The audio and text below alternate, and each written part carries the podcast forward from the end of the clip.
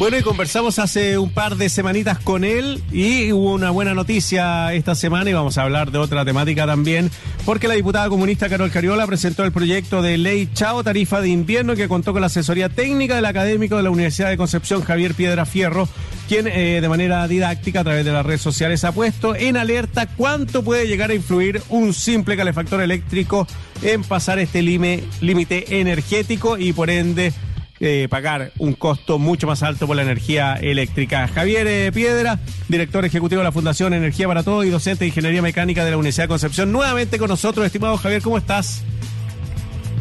Hola Marcelo, muchas gracias por la invitación. Yo súper bien, espero ustedes igual se encuentren muy bien y aquí feliz de poder hablar de energía ya con vuestros auditores y televidentes, porque también pues. es que nos ven. Sí, bueno, ven en el mundo pacífico, allá en la zona sur de nuestro país, 522, en Sapin TV, en todo Chile, 166, en YouTube, en Twitter y en Facebook.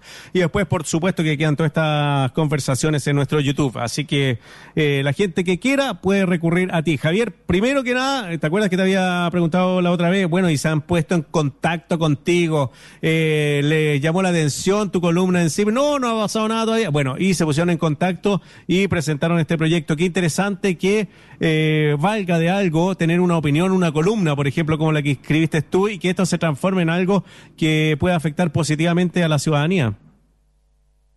Sí, la verdad que yo también quedé sorprendido de cómo prendió y, quiero partir por agradecerles a ustedes también, porque son finalmente los medios de comunicación, ¿cierto?, que hacen difusión de lo que uno intenta proponer, ¿cierto?, proyectar, y es lo que también hace ruido.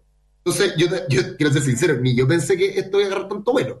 ¿ya? Y, efectivamente tú me preguntaste al otro día, ¿cierto? Mm. De que saqué la columna de opinión se te mercado y yo, no, la verdad que todavía no.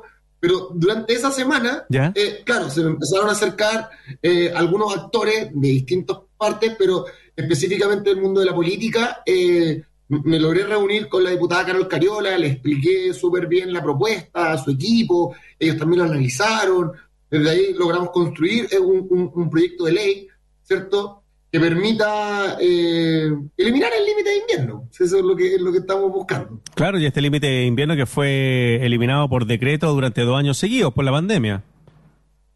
Sí, y además otro elemento. A ver. Eh, este, este, este, este límite de invierno no solo ha sido eliminado por decreto a través del gobierno los años pasados y antepasados, sino que también el año antepasado en una, una distribuidora del sur, ¿Mm? ¿ya? La eliminó por voluntad propia. Ella misma dijo, no, o sea que clientes somos tan buenos que no les vamos a cobrar abril, mayo, junio. Esto hace dos años. O sea, yo me di cuenta y dije, ah, entonces las empresas mismas también pueden tomar esta decisión. O sea, más calza nuestro proyecto. Oye, eh, Javier, esto empezó en los años 80, ¿cierto? A cobrarse este límite de invierno. ¿Sabes qué? Que me, me, bueno, yo soy más viejo, igual estoy ya en los cuarenta y tantos, y me recuerdo que cuando empezó a correr el límite, a uno le enseñaban el horario en donde podía gastar más energía para que no fuera más caro. Me acuerdo, no sé si hubo comerciales de eso o en la boleta, que me encantaba leer la boleta, no sé por qué, eh, venía esa instrucción Sí, lo que pasa es que, mira, te, parto del principio. Este, la tarifa de invierno existe desde el año 83, ¿ya? ¿Por qué? Porque el año 82 se crea la nueva ley de servicio eléctrico, bla, bla, bla. Entonces el año 83 empieza a operar, ¿vale?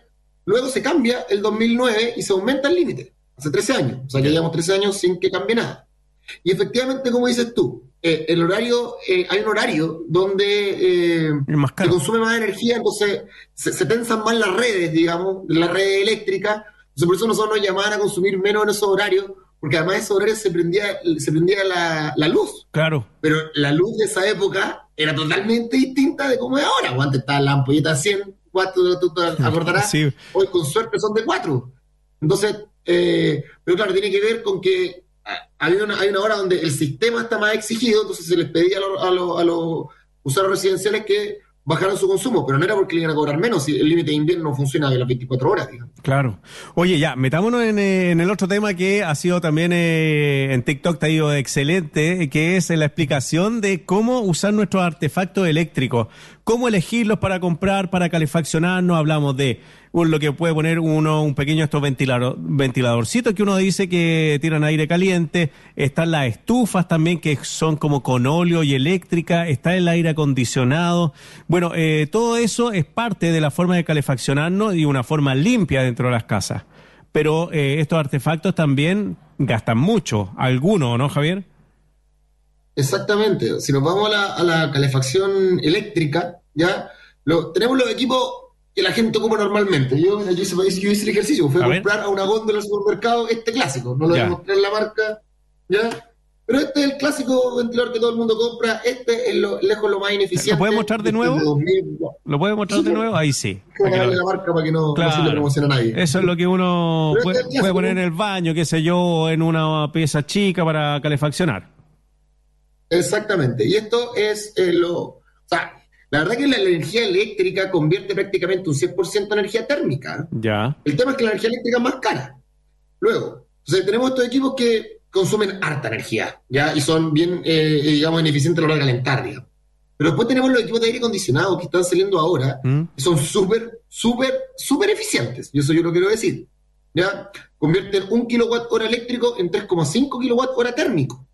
¿Ya? O sea que, como que multiplican la energía, por decirlo de alguna manera, en términos fácil.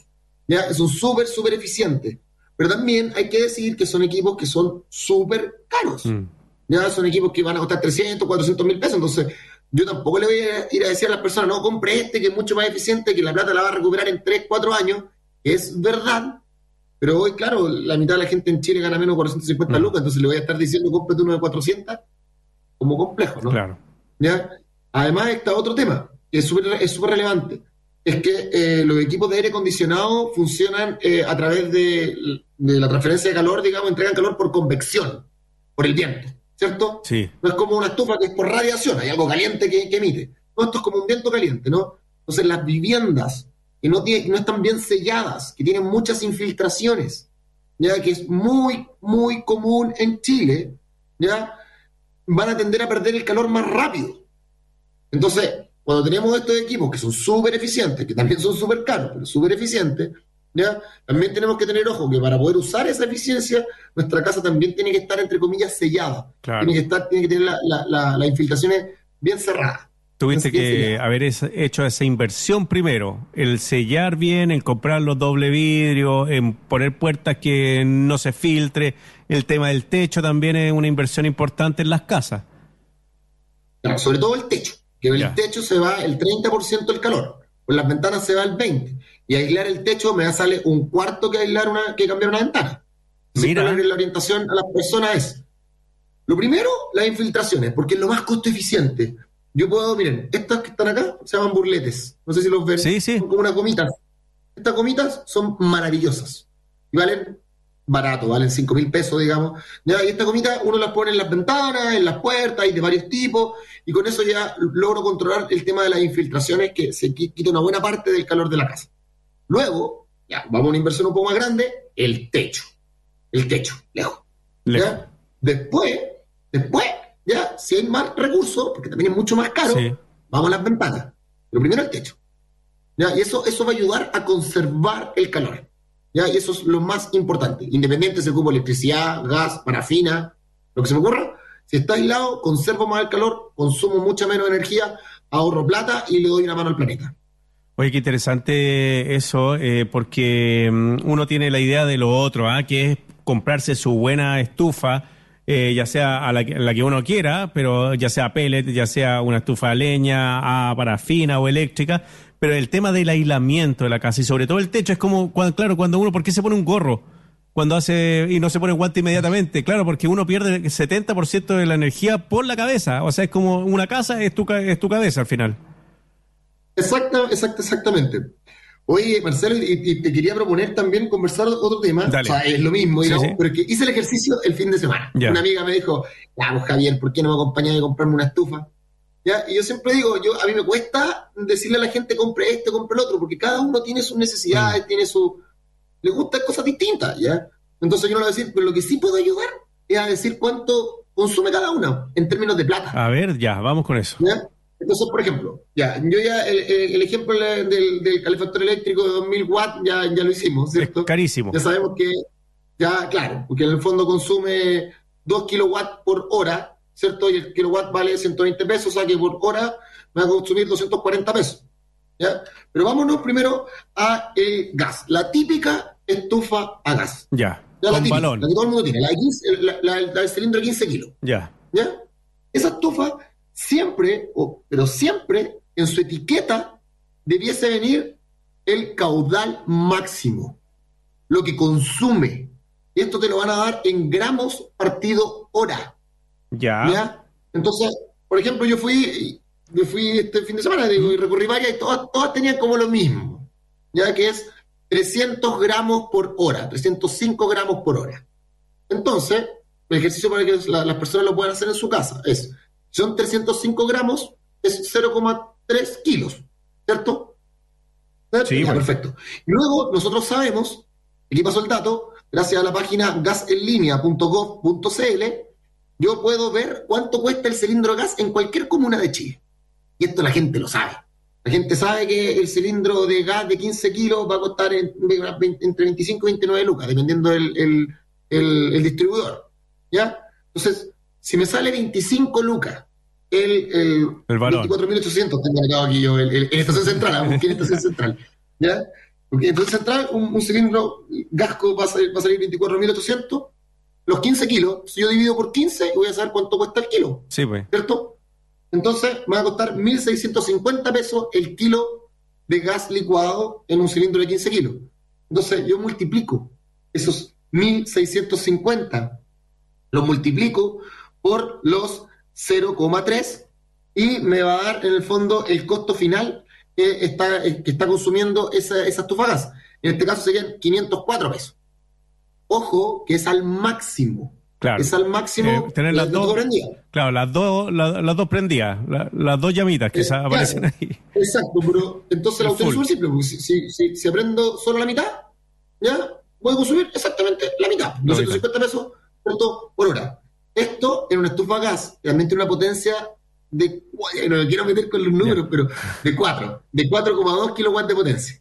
Entonces, ahora vámonos, por ejemplo, a una estufa parafina. Ya, Hice el mismo ejercicio.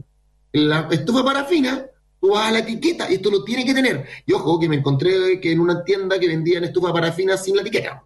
Al menos la caja. tiene que venir con etiqueta, la la explicación etiqueta. de consumo. Claro, la etiqueta te tiene que decir caudal máximo. Y acá te lo va a dar en la, en la parafina litros Litro. por hora. Entonces, una estufa normal, que son las típicas que venden, que son de 3,2 kilowatts de potencia, que tiene menos potencia que el gas, ¿vale? Está a 0,31 litros por hora. Yo sé que el litro vale Luca, Claro. porque con, la- con el- con el proyecto del gobierno, ¿cierto? Ahora vale Luca. Entonces sale 0,3 litros por hora lo multiplico por mil, son 300 pesos la hora. Y así tú puedes calcular al máximo. Al máximo. Al máximo, cuánto mi estufa me está consumiendo al máximo. Ahora, yo no puedo comparar esto que te acabo de decir. La estufa gas que gastaba, te acabo de decir que gastaba 504 pesos, Claro. y la estufa parafina que gasta 300, porque una, la gas tenía una potencia, una potencia mayor que la parafina. Calentaba más. Ya, entonces ahora, ¿cómo? Calentaba más. La de gas. Eh, eh, claro, claro, tiene, la- tiene, la, tiene la capacidad de calentar más espacio. Ya. ¿ya? Entre más potencia tenga un equipo, eh, es mayor el volumen que puede calentar. Acá esto también va a tener que ver con un millón de factores. Tiene Sí. que ver con la relación térmica primero, número uno, porque es la capacidad de retener. Después, de calor. Después va a tener que ver con la orientación de la casa. Si mira para el el norte, norte o para el sur. claro, Ah. es distinto que si mira para el sur. Porque si mira para el norte, yo por ejemplo, aquí les podría mostrar mi casa. ah, No, eh. Eh, si- Te si- llega si- solcito, si me- llega el solcito, entonces el sol atraviesa la ventana durante el día y empieza a calentar las cosas que están adentro de la casa. ¿Cierto? Entonces después se va el sol, entonces la casa ya está un poquito más calentita que la que estaba mirando para el sur. Eso es típico, la gente lo sabe. La casa que mira para el sur Sí. po. ¿cierto? es más helada que la que mira para el norte. Oye, Javier, ¿ya? nos, Sí. queda, nos queda un minuto de Ah, conversación. No, pero está, Ya. está, está bien. O sea, pero yo creo que podríamos hacer otra entrevista, pero ahora eh, dedicarnos solo a esto. Ah, porque nos Ya. quedó todo lo eléctrico todavía. Nos quedó todo lo Claro, eléctrico pero fuera. claro.